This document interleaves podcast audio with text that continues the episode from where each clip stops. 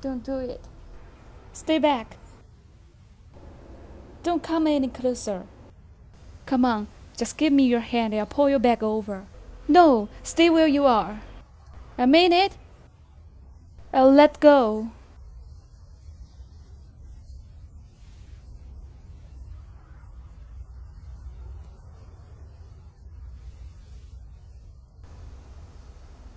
No, you won't. What do you mean, no, I won't? Don't presume to tell me what I will and will not do. You don't know me. Well, you would have done it already. You're distracting me. Go away. I can't. I'm involved now. You let go and I'm going to have to jump in there after you. Don't be absurd. You'll be killed. I'm a good swimmer. The fall alone will kill you. It would hurt. I'm not saying it wouldn't. Tell you the truth, Em,